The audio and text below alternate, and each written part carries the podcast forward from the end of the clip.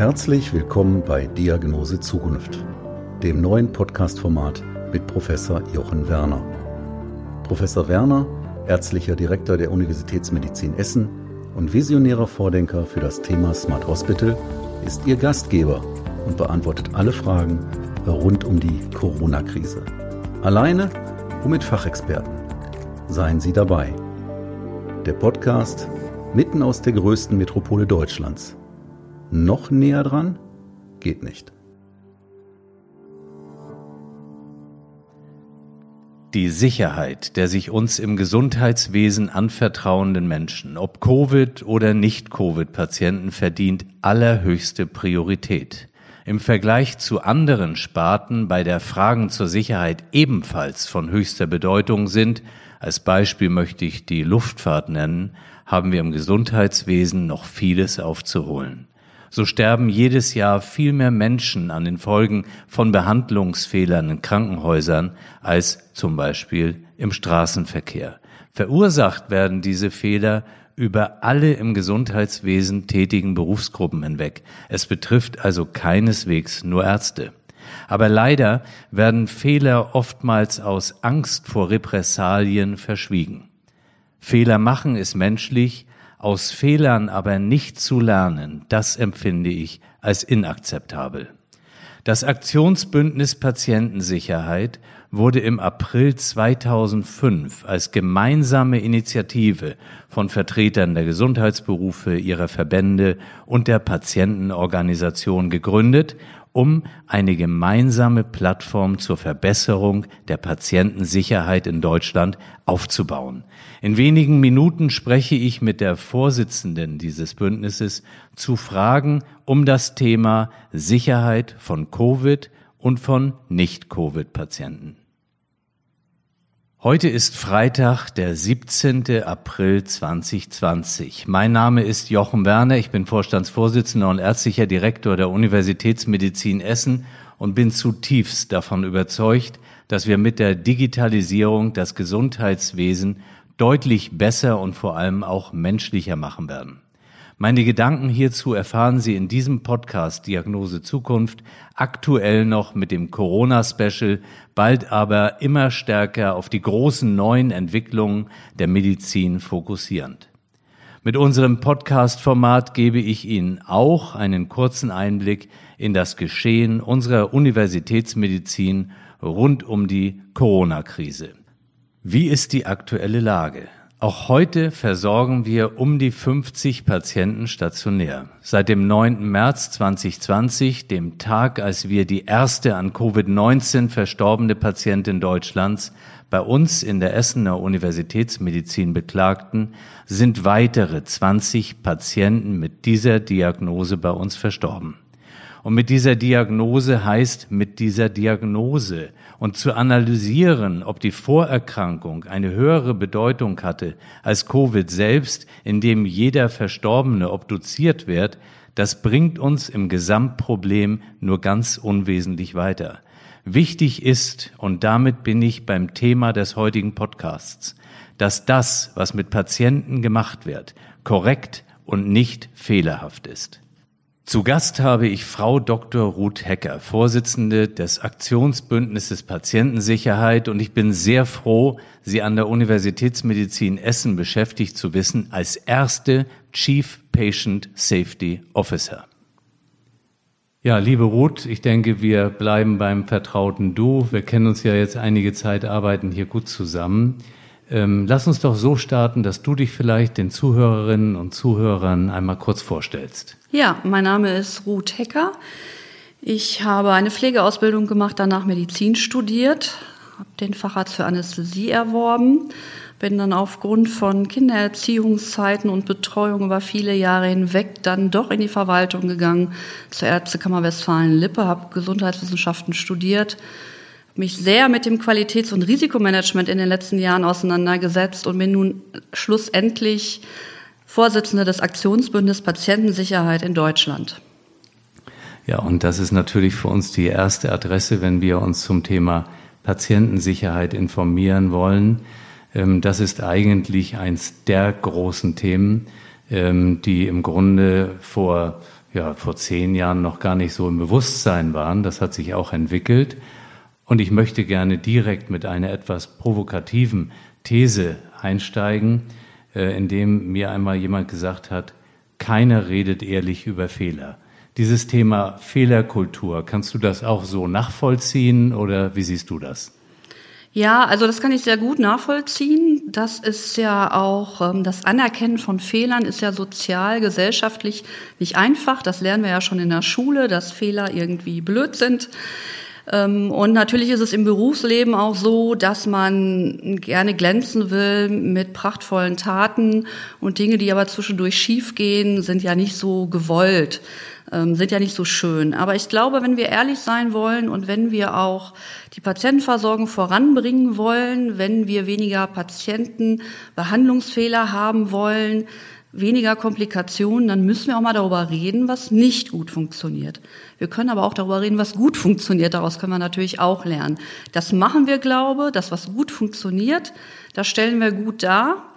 Aber wir sollten auch mal darüber reden, was nicht gut funktioniert, damit wir im Sinne einer Sicherheitskultur aus Fehlern lernen können.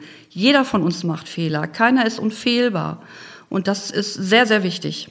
Aber wie kann man konkret starten? Ich sage mal jetzt, egal ob es eine Krankenschwester, Krankenpfleger, Ärztin, Arzt ist im täglichen. Wie kann man äh, darauf aufmerksam machen und vielleicht auch Menschen mitnehmen, die, eine, die einen solchen Fehler begehen? Also ähm, aufmerksam machen kann man, indem man Kollegen, äh, die man betrachtet, sieht, bei der Arbeit betrachtet, merkt, dass da was falsch läuft und den mal anstupsen und ganz locker sagen kann, hey, was machst du da? Und dann wird man vielleicht wach und denkt, oh ja, was mache ich denn da gerade? Passiert einem ja zu Hause im täglichen Leben auch, dass man mal so im Tunnel ist und Dinge tut, die nicht so gut sind. Oder man kann ähm, natürlich auch in einem Team ähm, mal dann den Fehler ansprechen und sagen, ich habe gesehen, ich habe erlebt, wie sollen wir da eigentlich normalerweise mit umgehen? Das ist etwas neutraler und ähm, vielleicht auch nicht so Kritik ähm, konstant, denn wenn ich jemanden anspreche, der fühlt sich vielleicht kritisiert. Also um neutraler im Team Probleme anzusprechen, Fehler, die einem aufgefallen sind, ohne denjenigen zu benennen, der das gemacht hat. Wie sollen wir zukünftig damit umgehen, ist auch eine gute Möglichkeit. Und das Ganze läuft, glaube ich, auch äh, unter dieser Speak-up-Kampagne, wo man dann wirklich dazu erzogen, ermuntert wird, ähm, seine Beobachtungen zu schildern oder auch vielleicht beim Operieren zu sagen, Mensch, äh, wollen Sie das wirklich so machen? Dazu gehört natürlich auch etwas Mut, weil viele natürlich ähm, schon verängstigt sind. Was kannst du denen für einen Rat geben? Also ich kann denen auf jeden Fall den Rat geben, immer offen und ehrlich und freundlich Kritik zu üben. Man muss ja keinen irgendwie diskreditieren, sondern es sollte natürlich ein respektvoller Umgang herrschen. Allerdings auch vom Chef zum Assistenzarzt, dass äh, man die Kritik auch annimmt. Das äh, ist, glaube wünschenswert, dass der eine oder andere das vielleicht noch lernt, Kritik anzunehmen und mal zu betrachten. Also ich habe schon von Schadensfällen gehört. Da hat man zwei, drei, vier Sitzungen eine Schadensfallanalyse gemacht und in der letzten Sitzung kam dann irgend so ein Stimmchen aus der Ecke. Also, wenn ich das nochmal genau überlege, dann ist mir das vorher schon aufgefallen. Nur ich habe immer gedacht, die machen alles richtig, die wissen ja, was sie tun. Und das wäre wünschenswert, wenn jemand in einer Situation sagt, stopp, ich glaube, hier läuft gerade was falsch. Das ist nicht gut. Das und sollte das, man tun. Und das wahrscheinlich nicht nur im Kollegenkreis, sondern du siehst es ja auch aus Patientensicht. Also Patient beobachtet, Ärztin macht vielleicht irgendwas falsch, äh, wäscht sich nicht die Hände oder ich weiß nicht was. Ja. Äh, dann ermunterst du auch dazu, sprechen Sie es an. Genau, Jochen, das ist, finde ich, sehr, sehr wichtig. Wir machen das ja im UK Essen schon seit vielen Jahren, dass wir so ein Blättchen austeilen, wenn die Patienten in das Haus kommen. Sprechen Sie doch bitte die Krankenschwester an, wenn Sie glauben, dass Ihre Tabletten nicht stimmen ähm, sprechen Sie doch die Krankenschwester an, wenn Sie das Gefühl haben, da infiziert sich eine Wunde, die kann dann dem Arzt Bescheid sagen. Gehen Sie aktiv auf die Mitarbeiter zu, das würden wir uns natürlich insgesamt wünschen, auch in der Arztpraxis. Warum kann ich da nicht sagen, oh, da liegen jetzt aber äh, zwei Ampullen rum, wissen Sie denn, welche die richtige ist, die Sie mir jetzt geben wollen? Oder darauf hinweisen, Jetzt neuerdings unter Covid, sie halten den Abstand nicht ein, sie tragen keinen Mundschutz oder ich habe nicht gesehen, dass sie sich die Hände desinfiziert haben vor meinem Verbandswechsel. Ich finde, das kann man als ähm, Arzt oder Krankenschwester vergessen im täglichen Tun, im Stress, in Hektik. Und ich finde, Patienten dürfen uns darauf aufmerksam machen, dass das gerade nicht gut läuft. Ich bin absolut deiner Ansicht. Ich weiß eben auch, wie schwierig das ist. Nur ich glaube, man muss es lernen, auch jetzt als dann Kritisierter damit wirklich umzugehen. Oft setzt dann ja so eine Erklärungsnot ein und dann mündet das in irgendwie den tollsten Erklärungen, warum man sich jetzt vielleicht nicht die Hände gewaschen hat, mhm. anstatt zu sagen, stimmt, äh, Sie haben recht, ich war irgendwie mit den Gedanken woanders, vielen Dank. Das hat eine gewisse Größe, aber da müssen wir hinkommen. Jetzt, ähm, wir beide kennen natürlich Situationen, wo es zu Behandlungsfehlern gekommen ist. Du auch als Vorsitzende des Aktionsbündnisses Patientensicherheit. Ähm, natürlich, man sagt, was ist daraus jetzt resultiert? Und das ist ja auch oft sehr schlimm. Trotzdem, die Person, die den Fehler macht, die ähm, steht ja mitunter auch ganz alleine da und muss damit zurechtkommen. Wie geht man damit um? Was kannst du dort für einen Rat geben? Also erstmal auch wieder das ähm, sich erleichtern, mit jemandem, dem man vertraut, darüber zu sprechen. Und dann ist es, glaube ich, ganz, ganz wichtig, dass diese Person, ähm, die am Ende steht des Prozesses, der zum Fehler geführt hat, vermutlich gar nicht allein verantwortlich ist. Denn oftmals gab es schon Fehler im Vorfeld. Ich sage immer gerne, meistens liegt es nicht an der medizinischen oder pflegerischen Fachlichkeit, weil der Fehler passiert ist, sondern weil Befunde vertaut sind, Kommunikation nicht geklappt hat, Ressourcen fehlten. Es gibt unglaublich viele Gründe, warum Dinge dann in der Kette nicht gut funktionieren und zum Fehler führen. Es ist wichtig, da vertrauensvoll mit jemandem zu sprechen, um mal selber schon mal irgendwie das Gefühl loszuwerden, ich bin alleine schuld. Gut wäre es, wenn man dann eine Art Fehler, Schadensfallanalyse machen würde, um die Fehler, die im Vorfeld schon stattgefunden haben, zu identifizieren. Entlastet übrigens auch die Person, die dann am Ende steht, weil sie sieht, ich bin ja fast schon im Fluss gewesen. Es kon ich konnte den Fehler eigentlich nur noch machen. Oder ich hätte wirklich den Prozess stoppen müssen und sagen müssen, ich gucke mir alles von vorne nochmal an. Ähm, ich muss auch ganz ehrlich sagen, die Erfahrung zeigt, dass man Bauchgefühl hat. Man hat ein Bauchgefühl, hier läuft was schief.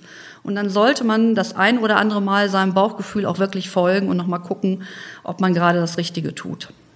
Absolut. Und dieses sogenannte zweite Opfer, also der Fehler verursachende, ähm, zweite Opfer werden jetzt natürlich auch bei der ganzen Covid-Pandemie zu beobachten sein. Jetzt, und das nicht nur in Italien und Spanien und anderen Ländern, das wird auch in Deutschland so kommen. Mhm. Das heißt, diejenigen, wie verarbeiten sie das? Wie kommt man damit zurecht? Mhm. Äh, was kannst du dazu sagen? Hat man da genug Personal, die das wieder, ja, ich sag mal, mildern kann? Mhm. Also da ist natürlich auch erstmal Second Victim, sagen wir dazu. Also wenn es zu Fehlern bei der Patientenbehandlung kommt, die man selber, man weiß das, dass es da zum Fehler gekommen ist, das steckt man nicht gut weg. Gerade jetzt in der Stresssituation aus den anderen europäischen Ländern dass man weiß, ähm, man hat nicht mehr tun können für den Patienten, vielleicht auch man weiß, man hat die Beatmung nicht gut genug eingerichtet oder die falsche Medikation benutzt und der Patient ist jetzt gestorben. Ähm, das ist eine unglaubliche Belastungssituation, weil man immer denkt, man hätte mehr tun müssen. Es ist ganz wichtig, dass man vom Team aufgefangen wird und von der jeweiligen Führungskraft, dass es auch von den Einrichtungen, Organisationen Hilfsangebote gibt. Bitte, wenn ihr euch belastet fühlt, sprecht mit uns. Wir suchen eine Lösung. Vielleicht braucht man mal ein paar Tage frei. Vielleicht braucht man ein Gespräch mit dem Seelsorger. Vielleicht braucht man auch eine psychologische Hilfe. Aber das Wichtigste ist, dass man schon mal anerkennt, dass man ähm, Mitarbeiter hat und dass Mitarbeiter auch belastet sein dürfen. Also, dass der Mitarbeiter das Signal bekommt, hey, wenn du dich unwohl fühlst, belastet fühlst, nachts schon nicht mehr gut schlafen kannst, dir ständig irgendwas im Kopf herumkreist, dann melde dich bitte, vielleicht können wir dir helfen, wir besprechen das. Ja, in deiner Funktion, äh, sich um Patientensicherheit äh, so mit aller Hingabe wirklich einzusetzen, da hast du mir auch beim Vorgespräch schon gesagt, dass dich diese ganze Situation jetzt Covid und Nicht-Covid-Patienten belastet. Mhm. Ähm, vielleicht kannst du das noch einmal darlegen. Ja, also wir haben ja jetzt ähm, und auch vollkommen richtig alles getan, damit wir möglichst viele Betten frei haben, um Covid-Patienten aufzunehmen. Wir wollten ja keine italienischen, spanischen Verhältnisse haben. Und wir wussten ja auch gar nicht, was auf uns zukommt. Aber vorher waren die Krankenhäuser ja auch schon voll. Also es muss ja irgendwo müssen die Patienten jetzt sein, die vorher scharenweise mit dem Notarztwagen für Schlaganfall und Herzinfarkt in die Krankenhäuser gekommen sind, die die Betten belegt haben, weil sie leberkrank sind oder weil sie andere Erkrankungen haben. Wir haben chronische Patienten, wir haben behinderte äh, Patienten, also wir haben, man spricht von den vulnerablen Gruppen. Die werden im Moment nicht so versorgt wie vorher. Da stellt sich erstens die Frage, mussten die vorher so versorgt werden? Sind die überversorgt? Oder die andere Frage, sind die jetzt zurzeit unterversorgt? Das kann man mal vier Wochen aushalten. Aber ich glaube, dass es sehr, sehr gut wäre, auch auf diese Patientengruppen wieder vorzugehen. Erstens die Offensive. Kommt bitte, wir sind darauf eingerichtet, wenn es euch schlecht geht und wenn ihr Verdacht auf Herzinfarkt und Schlaganfall habt. Auch in den Bereichen könnt ihr gut versorgt werden. Wir haben Schutzkleidung, wir haben Mundschutz, wir behandeln euch genauso wie vorher. Wir sind nur ein bisschen anders angezogen. Wir achten mehr auf Hygiene noch, noch mehr als vorher. Und die anderen Patienten, ich sag mal Leberpatienten, die chronisch krank sind, Gastroskopien, Darmkrebsvorsorgeuntersuchungen, da muss man jetzt entscheiden, welche von die Tumorbehandlung, Tumoroperationen, welche kann man schieben und welche kann man nicht schieben. Und ich glaube, wir brauchen da regionale Konzepte, um auch diese Patienten jetzt gut versorgen zu können. Die Betten in einigen Krankenhäusern sind nicht belegt. Da braucht es kluge Konzepte zu gucken, welches Krankenhaus behandelt jetzt was neben Covid oder gibt es nur Covid-Krankenhäuser und wie können wir auch die ambulante Versorgung der Patienten damit betrachten. Welche Patienten in der Dermatologie können vielleicht auch ambulant beim Dermatologen behandelt werden? Vielleicht mit Rücksprachemöglichkeiten zur Uniklinik zum Beispiel oder zu einer stationär versorgenden Einheit. Dass es da mehr Peer, ähm, Möglichkeiten gibt, Austauschmöglichkeiten, ist ja im Videochat zwischen zwei Ärzten. Wie behandle ich den Patienten jetzt? Der kommt eigentlich von euch, wir behandeln ihn jetzt aber, weil wir freie Betten haben. Also was ich eigentlich fordere, ist, dass wir jetzt kooperieren und nicht jedes Krankenhaus an sich selber denkt und jeder Facharzt an sich selber denkt, sondern kooperieren für die Patienten, damit die weiterhin gut versorgt werden. Covid haben wir noch mindestens ein halbes Jahr bis Jahr. Wir können jetzt die anderen Patientengruppen alle vergessen. Das ist ja lächerlich, oder? Ich sehe es genau wie du. Das mit dem Kooperieren ist nicht so einfach. Das wissen wir ähm, aus dem Tagesbereich und ähm, ja, wir können alle nur daran arbeiten, immer wieder nachsetzen. Aber das ist natürlich der Schlüssel zum Erfolg ähm, für alle beteiligten Patienten. Das sehe ich ganz genauso. Arbeits das Aktionsbündnis Patientensicherheit, da sind da viele Themen, die damit behandelt werden. Ähm, habt ihr eigentlich auch eine Sektion, die sich um Kinder kümmert? Oder wie sind die abgebildet? Oder ist man da noch so, dass man sagt, das ist so eine Sondergruppe? Ähm, ja, wie geht man damit vor? Mm, also wir arbeiten ja auf der Basis ähm, von der Praxis für die Praxis. Das heißt, wir erstellen Handlungsempfehlungen für Health Professionals oder für Patienten. Also wir haben so eine Handlungsempfehlung sicher im Krankenhaus oder sicher in der Arztpraxis. Ähm, wir haben auch eine Handlungsempfehlung, wie Patienten mit Mitarbeitern in der Praxis oder im Krankenhaus reden können, respektvoll, wenn sie das Gefühl haben, es ist was schiefgelaufen. Das Pendant dazu ist Reden ist Gold. Wie reden Ärzte mit Patienten, wenn sie wissen, dass was schiefgelaufen ist? Ähm, Kinder haben wir im Moment nicht. Wir haben ähm, eine Sektion, zum Beispiel ein Dauerläufer ist Arzneimitteltherapiesicherheit, der sehr, sehr viele, diese Gruppe hat schon in den letzten Jahren sehr, sehr viele Handlungsempfehlungen herausgegeben. Oder Medizinprodukte ist auch so ein Dauerläufer, weil da gibt es immer wieder irgendwelche Dinge, die die Patientensicherheit beeinflussen. Ähm, Digitalisierung ist ein weiterer neuer Dauerläufer, weil Digitalisierung toll ist, aber man muss natürlich auch die möglichen Risiken, die neue Tools mit sich bringen, ähm, auch betrachten. Da haben wir zwei Handlungsempfehlungen herausgegeben. Einmal für Patienten, wie sie Apps beurteilen können, dass die ähm, sozusagen nutzen und nicht schaden und einen nochmal für Einrichtungen, wie sie ihre IT-Sicherheit, Infrastruktur, auch gerade Arztpraxen äh, sichern können. Auf die fünf ähm, nee, ich glaube, es sind neun Hauptrisiken, die da beschrieben sind. Zum Beispiel, dass man natürlich auch Mitarbeiter fit machen muss für IT, damit die selber IT-Probleme erkennen und schnell merken, ah, da gibt es ein Problem, das könnte auch vielleicht Auswirkungen auf ähm, die Auswertung einer Diagnose haben und das könnte wiederum Patientensicherheit gefährden. Die Gruppe Kinder haben wir ehrlich gesagt noch nicht betrachtet. Ja, aber das ist eben auch ein Riesenfeld und da sind natürlich Klar. die Eltern auch noch direkt quasi dazwischen geschaltet. Alles äh, extrem komplex. Danke für den Tipp. Naja, ich, ich denke einfach, ähm, damals, ich kann das noch erinnern, wie dieses Aktionsbündnis Patientensicherheit ja, ja, ich sag mal, letztlich auch entstanden ist, dass überhaupt dieses Fehlerbewusstsein auch äh, artikuliert wurde. Ähm, das war schon ein aufsehenserregendes Ereignis und in der Zwischenzeit ist viel passiert, finde ich. Mhm. Und äh, meiner Ansicht nach wird auch die Digitalisierung einiges dazu beitragen, mehr Transparenz reinzubringen, ähm, dass die Patientinnen und Patienten auch sich sicherer fühlen, wenn Behandlungszahlen, Ergebnisse, Komplikationen noch, ja, ich sag mal, transparenter auch von Krankenhäusern, aber auch von niedergelassenen Ärztinnen und Ärzten dargestellt werden zum Ende dieses Podcasts, der ja heute das nur angerissen hat, das Thema. Ähm, und wir werden hoffentlich noch einige Male Gelegenheit haben, uns dazu zu unterhalten, würde ich dich gerne fragen, was du unseren Zuhörerinnen und Zuhörern jetzt auch im Kontext dieser Covid-Pandemie für einen Rat geben kannst. Ja, also ich möchte Ihnen wirklich sehr, sehr ans Herz legen, den Mut zu haben, wenn Sie merken, dass Menschen keinen Abstand halten, wenn Sie merken, dass sie in ihrer Behandlung beim niedergelassenen Arzt oder in der Klinik die Mitarbeiter keinen Mundschutz tragen, wenn sie merken, dass irgendwas nicht stimmt, weil die Hände äh, nicht gewaschen oder äh, nicht desinfiziert worden sind, dass sie den Mut haben, das sagen.